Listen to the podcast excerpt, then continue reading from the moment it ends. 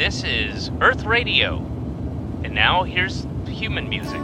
The answer, my friend, is blowing in the wind. The answer is blowing in the wind.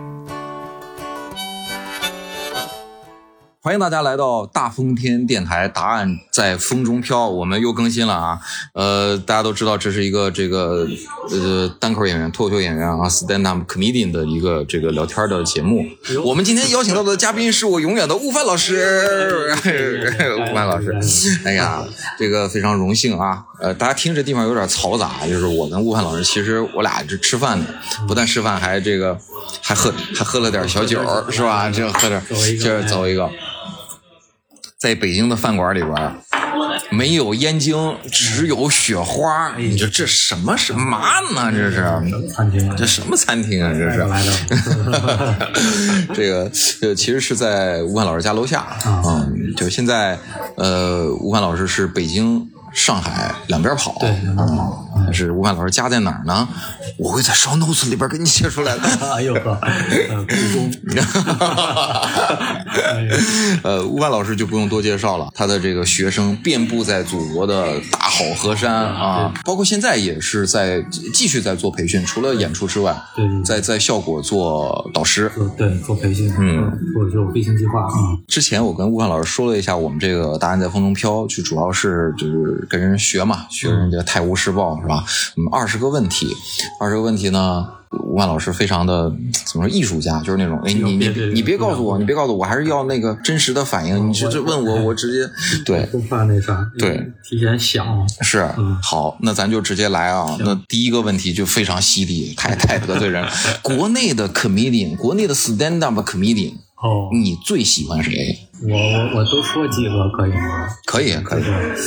我我我觉得是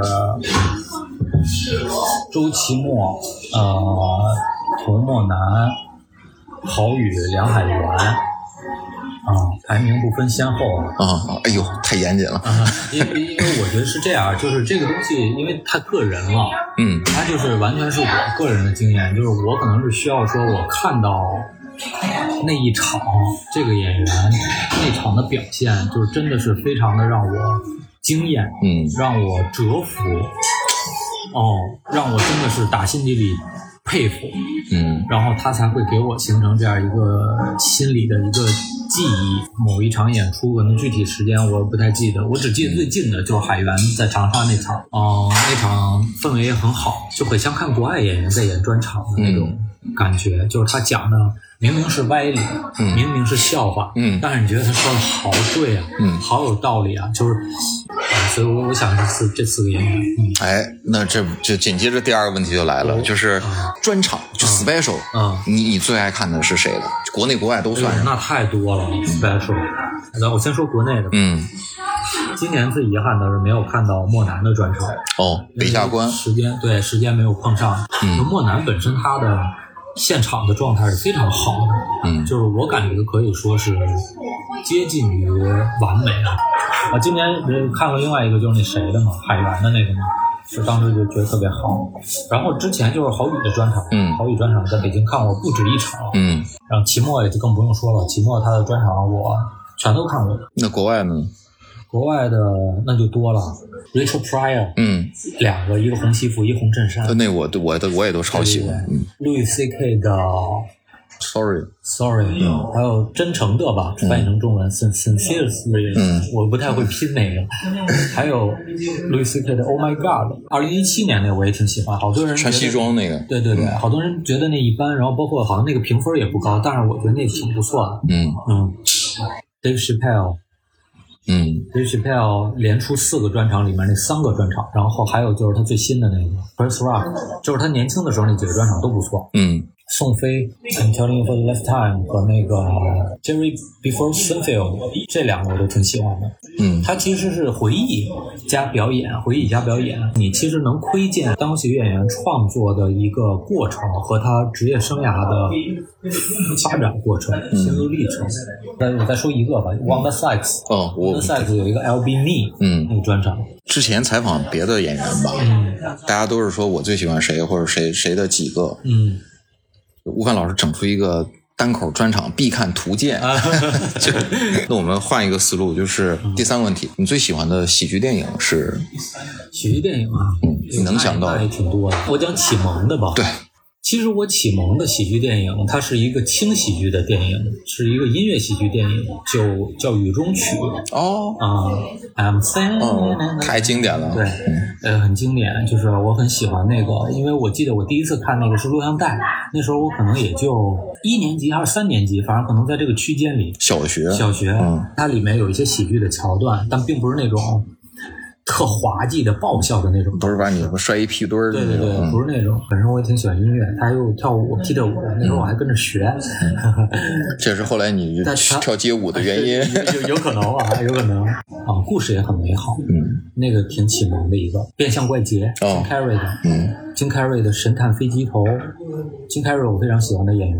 他也讲单口，他也讲单口，出身。对对，他也讲单口。周别林的，嗯，周星驰的电影也比较喜欢。国产的就是《夏洛特烦恼哦》，，很喜欢。嗯，哦，那作家呢？作家呀，对你有喜欢的读书不多啊，王小波挺喜欢的，王朔也挺喜欢的。嗯只言片语拿出来，你感觉很像单口的逻辑嗯啊、就是他的那个想象力。嗯然后再说一个刘慈欣《三体》，嗯，我就能看过那么几本书，好书啊，我印象深刻的。第四个问题，嗯，你小时候是一个受欢迎的小孩吗？我在家长圈里好像挺受欢迎，然后家里的亲戚啊什么的，然后同学圈子里呢就中不溜，我调属于调皮，蔫儿不属于有点蔫儿，有一点蔫儿桃的那种，就是不敢跑犯犯大事儿，爱说话？鬼主意多，嗯，爱说话，小时候可爱说话，嗯。啊，我觉得我现在可能就是逆逆转了，就是人上了岁数以后，现在没有年轻时候那么那么啊，小时候特别爱就是上课老师讲课呢，接下茬儿啊，逗老师笑。那你有有印象吗？说从什么时候开始，嗯不像小时候那么天真无邪，就爱臭贫了，大概是话开少了，大概是初中，失恋了，可能是对，跟跟谈恋爱有关。真我可能跟谈恋爱有关的。。我觉得，我觉得综合因素吧。一方面是开始有喜欢的人了吧，嗯然后呢，开始有一些青春期的一些懵懵懂了吧，开始想就是塑造自己的形象，哎对，然后不想让自己那么戏剧。对，开始注意自己在别人心目中的形象了。嗯，然后那个时候呢，就会开始话少一点。嗯，第五个问题，你看我们这问题问多快。啊第五个问题就是你最开始写的段子是有关于什么的？比较成型的段子是哦自行车了，呃，还能还有印象自行车之前是瞎编，嗯。因为那时候不不太懂，然后呢就看他们说，嗯。就跟大部分人第一次看现场脱口秀的感觉是一样的，就这我也行啊，嗯。一段上去瞎贫嘛，嗯。瞎编嘛，然后我也瞎编，但是讲多了以后发现不是那么回事儿，贫的东西呢，人家不吃，人家不笑，然后才慢慢的找到那个路数。嗯啊，那时候也是骑自行车跟齐墨一起回来嘛。齐墨路上跟我推荐那个《Comedy Bible》喜剧圣经那书，我自己就买了原版，自己自己就啃。英文原版。其实对，其实其实啃那个给我也是挺大启发的。然后按照那个方式去写了一些东西，就感觉哎，慢慢的这个好像这这这感觉是对的。那你你进入到这个行业的原因是什么？你还记得？为什么做 stand up 肯定我进入到，就是我当时家里就是我爸这生意不太好嘛，然后家里房子也都卖了，我感觉自己比较喜欢演，嗯喜欢表演。我一开始是还没找着方向，想找点儿喜剧表演的一些门路，去看了脱口秀，去参加了即兴戏剧，然后呢还去参加了一个话剧艺术呃国家艺术基金的话剧培训班，培训完了做了一个展演，然后呢想找点戏演，找点机会一直没找到，一直呢时不时的有空就来看看现场的脱口秀，嗯然后还上台讲讲，那时候就瞎讲，再看看国外的专场，就是慢慢的认识了脱口秀这一门东西。一七年的五月份，就是别的什么都不干了，就毅然决然的我就只讲脱口秀，只只只只干单口，别的都不弄。那两个月进步挺快的，开始当时在北京单立人嘛。期末当时做一个项目，编辑项目，就主动发的微信问我想不想过来做他助理，就去了当地人，对，就这么着，就相相当于步入正轨了吧，算是靠这个东西开始有工作有收入了，对，一直到现在。那第七个问题，你认为 stand up comedian 这个职业你还能做多久？我我记得以前 CGTN 采访的时候，有一段，包括你啊、六兽啊、教主都在里头，齐墨在里头，嗯有个采访就是给我看的贼泪目，嗯就是问你你说你会做到什么时候？你说嗯可能会做到死吗？哦，你还记得那个采访吗？我大概有点印象，它是一个视频，嗯，对，好吧，就好多好好好像好多演员都有。呃，对，我觉得就是一直是做到死。你没有改变这个，因为那个大概都是两两三两三年前的采访。我在当时说的时候，可能会有一点啊，就感觉挺伟大的。嗯，就是我我对这这个我燃烧了自己，我对，我对脱口秀无限的爱，嗯。然后我一直能干到死，就会有一点这种伟大的感觉。你这个确实是鼓舞了很多人，是吧是你至少反正别的地儿我不知道，在沈阳有不少演员就拿着这一段儿是吗？就泪目，然后互相之间交流。哎呦，你看五万，我说哎哎哎，呃他们都给我骗了。但是这个肯定是当时那样的一个心境了。当然现在也是这么觉得，就我会看国外的演员，就是他也是一直做做到死。的，就是说不是说我为了把他做到死来证明我对他的热爱，或者说我多么的伟大，不是这样，而是说这就是我它很正常，嗯，它就是你的工作，对，他就是你喜欢的一件事儿，就是你喜欢玩的一个事儿，嗯。其实咱们讲脱口秀就是在玩儿，嗯。只不过我玩的好，然后别人来看我玩儿，嗯玩笑话，就是这么一件事儿而已是。然后我喜欢他，我一直在玩他。然后你看国外演员也是，就是他可能这几年他想出个专场，于是他就开始弄一个专场，他可能甚至都不需要一年的准备，两三个月，他们一起写，写完了以后练，练完了以后形成一个专场，他去训练，然后有有可能有人买的话，他就做一个录，录完了以后发到网上去就完了。就是九千万卖给网费，对，那可能有点有点高，咱们不至于卖那么贵，啊咱这八千也可以。然后就是，但是他其实因为你毕竟做的是喜剧行业的相关的工作，你还有很多其他的工作可以去做，嗯，对吧？你就是除了做专场、做脱口秀之外，你还可以做编剧，参与节目、节剧的录制，或者是小的项目，就其实你有他们的生态很多元了。对对，很很很多，一直干，然后你有一个选择的空间，你这时候想干就可以干。不是在悬崖上，我我撑着这个东西，我我这一辈子我献身了，为人类怎么做而是我本身我就首先我愿意就在这儿，对对对。而且我也靠这个吃饭挣钱。对。嗯，接下来啊，嗯，又到了特别犀利的问题了啊，呵，就是反问你，就是你觉得哪个演员被低估了？如果有是谁？我觉得有，我觉得挺多的。你看，我从上海出来以后，嗯呃，先到了长沙，我就是一路啊飞行计划加巡演，我看到了各地的演员。嗯这个是你平常演出的时候不会见到的一些新的面孔，嗯他们的表现会给你一些惊喜。其实，长沙的哈哈曹，嗯，我很喜欢他。长沙的火腿也不错，嗯嗯，武汉的那俩小姑娘，我忘了叫什么名字了。满才，呃，不是，一个个儿挺高的，然后有一点点胖，然后一个瘦瘦的，个儿挺矮的，刚毕业。那俩女孩我真的不知道叫什么名字，是那谁那边叨叨那边的，嗯嗯，讲的很炸，很很很很喜欢，嗯，然后本身长沙那谁也不错啊，曹果也不错，嗯。啊，不是什么长沙，武汉，戴维也挺不错的，嗯，我觉得这都是一路演出下来，你会看到很多新鲜的面孔，嗯，或者以前见过但是最近又进步的一些人，他会给你带来惊喜。就是一方面就是你一定要动态的看所有人，嗯。就每个人他都会有进步，他都会在每不同的年度有不同的状态。但凡我发现就是又有进步的，然后又有让我看到惊艳的现场表现的演员，我都会觉得他其实值得更好的待遇。就是现在现现有的这些已经上过大会的，已经有一点名气了，大家都没被低估。这好像是一个陷阱问题啊。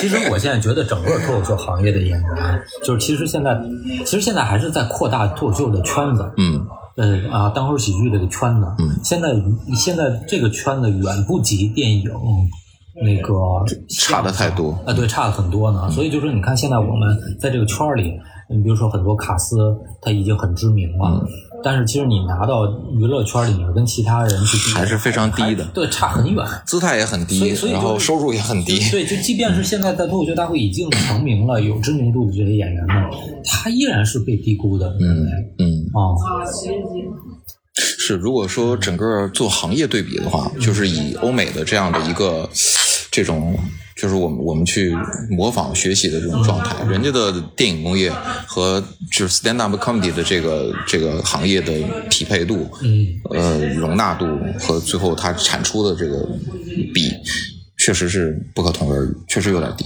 对。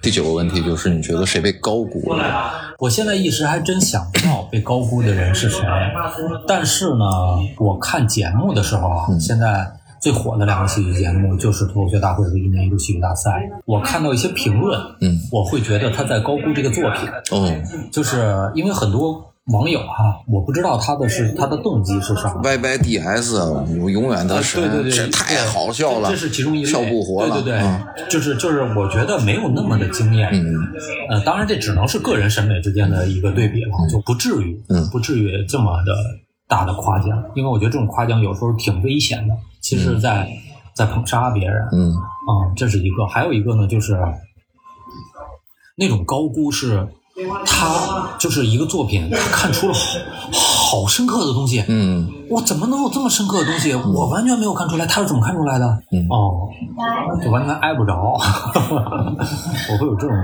感觉。观众可能他的视角注定了他更需要这种东西，嗯，他需要他需要这个东西来赋予自己观看它的意义，对对对，呃，同时来标榜自己，说我我我不是那么肤浅，我、嗯我你看我看出来这，你们没看出来，这是我的理解，那我那这不就是文艺批评家的活吗？对对对，我发现我现在是很多元审美的，嗯就是不同的审美，不同的感觉呢。虽然我可能有一点点不认同，嗯但是我都可以接受。然后呢，我也比较反感吧，会有稍微有一点反感，就是审美之间的 diss。因为我觉得这种 diss 就是就是有点太高高在上了，有点太自以为是了。嗯就是你本来就应该是多元的东西。嗯，，OK，第十个问题，你爱看脱口秀大会吗？爱看啊。爱看，爱看，今年我也追着看。嗯今年的，其实我觉得今年的这个，我觉得大家都比往年要有进步。嗯嗯，但是评分比往年低，嗯对，就是所以就是观众看节目和我们业内人士看大家作品，呃，其实维度还是不一样。嗯嗯、今年好多作品我都非常惊艳。我举几个例子吧，House 突围赛，嗯秋瑞谈消费，嗯嗯、莫南莫南两期都不错，嗯姜子浩，嗯。姜子浩第二期，嗯。那个鸟鸟鸟鸟谈那个地狱厨房地狱的，嗯。庞博嗯，庞博那句主要是那尾收的非常好，我觉得。我好像真的听的听到了一个声音，那是十八岁的我自己，嗯。就说这个尾是点睛之笔，就是这个尾把前面悠然自得的跟大家聊天的那种状态，嗯。一下一收收在这儿，就让整个作品非常的漂亮。嗯，大家都在进步，都在进化。你那视频为啥不做呢？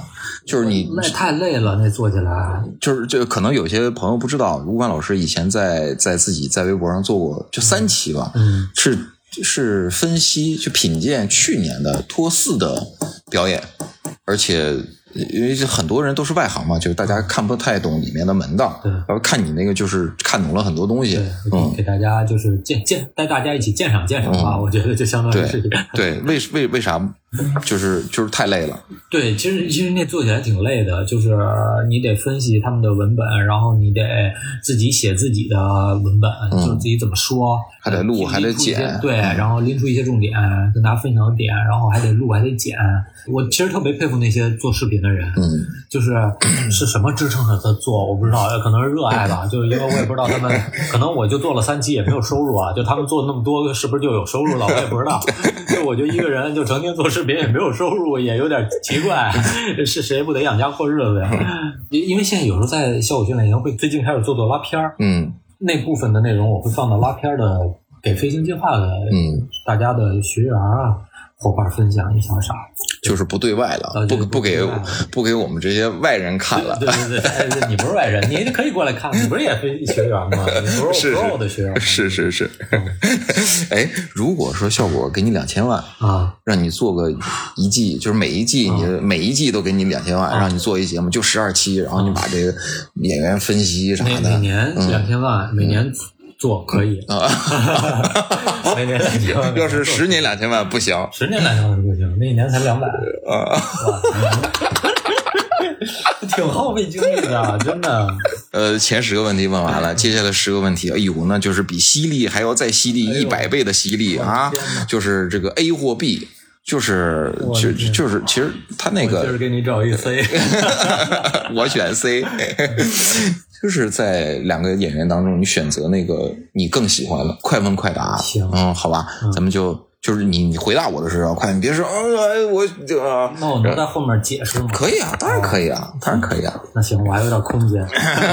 往回找补的空间，然后让谁都啊，说让谁谁都不得罪啊。那个了吴汉老师，吴汉老师有点温厚长者，反正你就说吧，回头把这你解释部分剪掉就吧。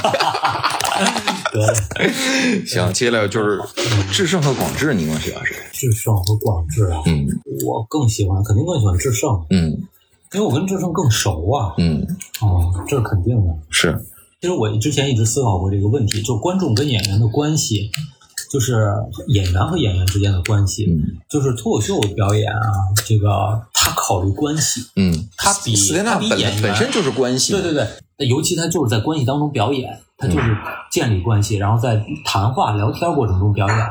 是否喜欢一个人的表演，跟你跟这个演员是否熟悉，跟你和他的关系，你是否喜欢他，有非常大的关系 啊。对所以就是这么看来的话，就是我跟志胜会更熟嘛。嗯那我当然相对来说更喜欢志胜一点，嗯肯定不排除我喜欢广志。嗯广志的段子经常会出其不意。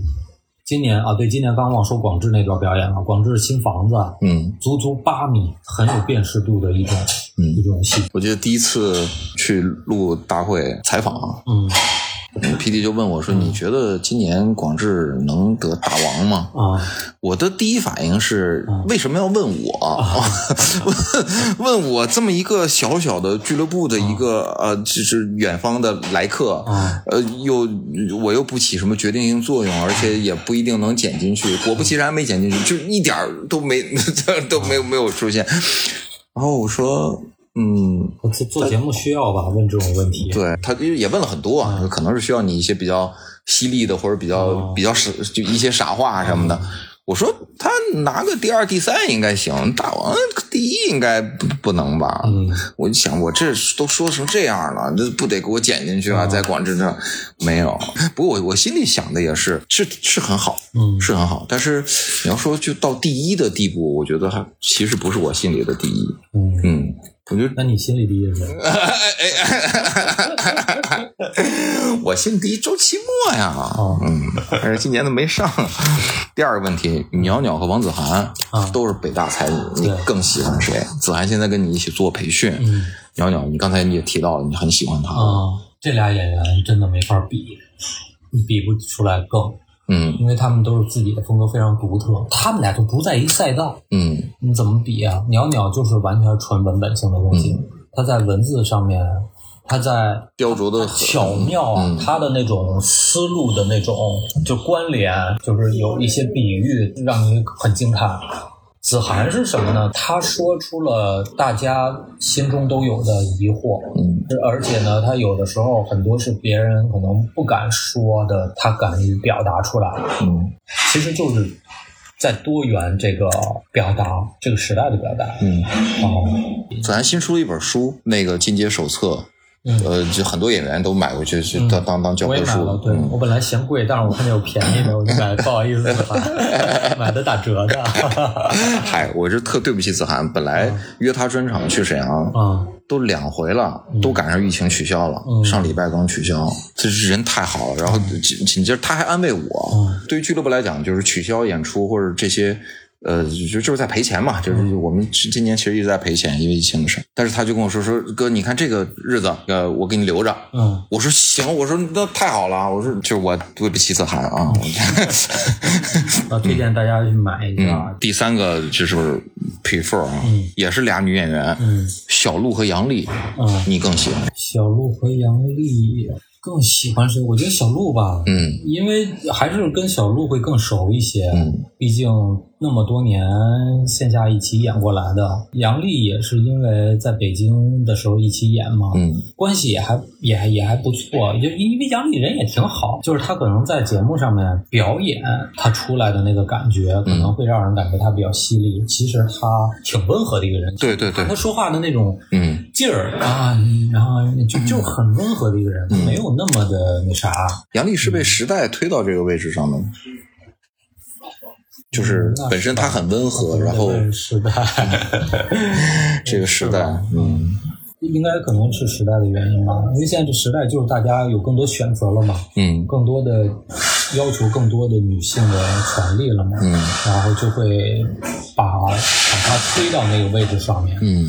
啊，但是她其实并不是，并不是很极端的那种人嗯，啊。哎，我我也不太懂啊，这这这瞎说。第四个梁晓儿、程璐，你更喜欢谁？这俩也没法比。陈哥对我很好，我去上海的时候，陈哥老呃那个问问问我这问我那的，然后说那个什么更更新段子什么的，然后就说反正有需要帮助啊，然后或者要出来喝酒啊什么的，然后就我主要是因为人可能也比较也忙，就没什么事儿就不那个不打扰打扰人家。嗯，海源就是看看海源，就其实就去年看海源的时候，就有一点感觉是，因为我们都算年纪相对大一点的，在这个行业，有时候他的一些感触啊、感受啊，我比较能感同身受。这个，所以就是会有一种那样的一个亲近感。但其实，嗯，私下的关系都都差不太多，跟他们俩人，嗯。哦，对，啊但是海源也挺那什么的，就是在上海，呃，不是在长沙演完专场以后，我们一起吃饭嘛，嗯。然后海源也是演完了专场，就平常我演完专场我会挺累的，嗯。但是海源他可能也因为那天演的好，嗯。他还问主动慰问我好多事儿，啊什么飞行计划怎么样啊，最近忙不忙啊啥的，挺好，都挺好。嗯。嗯。第五个就问秋瑞和杨蒙恩，你更喜欢谁？秋瑞上过你的课吗？我忘了，蒙恩也蒙恩还是是也上上过啊，体验课呗，嗯。这俩也没法比，嗯。这俩完全不一风格。嗯。蒙恩是聊天的，嗯。秋瑞其实是，其实他塑造了一个舞台的状态，嗯。他生活中他不那样，嗯，生活当中对，生活中他是憨憨的，然后但是在舞台上他是把一股的不满全都包装成段子，然后在舞台上人物最新的采访不是说嗯秋瑞自己讲了，我那不是愤怒，我那是哀怨。嗯，那第六个孟川和杨波，杨波也杨波和我一样都是你的学生。嗯，嗯，一八年，对对，分分享过吧，对 不敢说自己。现在他是就是去专门讲 one liner 的这种东西。然后孟川的孟学这个在国内的这个 stand up 的圈子里边，大家也都知道，他的东西我觉得也就是也挺 one liner 的，也也也，但是他不是一句一句的那对种。他其实是用生活化的语言给你讲，嗯然后他的反转啊，他比较注重修辞上面的一些技巧啊，嗯真的没法比，比俩人也不是一风格。杨波 one liner 就很很是预期违背的东西嘛，嗯他同时他的表演的那个状态语速慢，让你观众要跟着他的思路走，你跟着他思路走，你猜你也猜不到他梗在哪。孟川是在修辞上面其实下了很大功夫，其实孟孟川也是挺学者型的一个演员，他自己研究了很多这东西，多研究研究川儿哥的文本，嗯，没准能学到一两首。本来是一个更喜欢的问题，然后让生生让悟饭老师上成了一个在线网课 推荐。这真的是我最近我看大会，我为啥喜欢看大会？嗯就是我挺喜欢看大家的最近使的的技法对，然后我挺喜欢去研究大家的这些东西的，嗯是一个学习的过程。嗯，这还是选不出来。第七个就也没法比，博洋跟建国、王建国、张博洋，那肯定是没法比，他们俩就不能放一起，对，本身就就不能一起演对。，但是他俩 对，现在这不不放一起了吗？嗯。嗯，博洋是真挺好玩的，他俩是两股劲儿。嗯，嗯。博洋前两天刚在北京跟他做了一一起演了一出，我那是我第一次看博洋的现场，嗯。就劲儿特准，角度也非常好。他其实也是不满，嗯，他也不满，要不然老说他丧了。嗯那个建国就是，建国不演线下，呃，对，建国不演线下。嗯我觉得建国是这样，他的经验已经足够，他不需要演线下了。嗯从业几年以后啊，你大概知道一些路数了。然后你其实，在现场演，其实也是一种现场表演，就只你只要不离开现场表演就可以了。他录节目也同样也是在现场表演嘛。他是因为对很多套路都比较熟悉了，嗯尤其是他比较擅长的一些领域，嗯。他会快观众一步，第八个教主跟石老板，你更喜欢谁？这也理不出来。嗯教主呢是吐槽向，嗯然后能量比较强。我最佩服教主就是他他他他不怎么就不累呀、就是他 他不累，他怎么不累呀、铁人，对他他他还然后还健身，健身完了又过来演出，真行，他他精力太充沛了，我就很很佩服他一，点都不累。做好多事儿。石老板好久不演了，嗯但是石老板他现在是不演，但是你让他写，让他演，他依然能给你拿出来九十分以上的段子。他让他一上戏闲聊里面，让他戏戏一上身，嗯惟妙惟肖，是嗯，他能做的，是，有观众就欢呼。对，那第九个，庞博跟童漠南，这也除了他俩都个儿都高之外，也没有什么可比性。就是你更喜欢还是论关系肯定我跟莫南更更熟一点，嗯更近一点，但是风格上你也没也是没法比。嗯莫莫南很会用情绪表演，就好多人说莫南没呈现，怎么没呈现？他用那种语气说各种各样的话，他塑造角色的时候用角色该用的语气说话，那不是呈现了，那就是呈现，最早看没必要啊，对，那都是呈现。嗯莫南就可以说是那个 Dave Chappelle 讲的那句话，就是看到一些演员在舞台上把脱口秀干翻了，嗯我说那个莫南就是把脱口秀干翻了，嗯莫南很厉害的。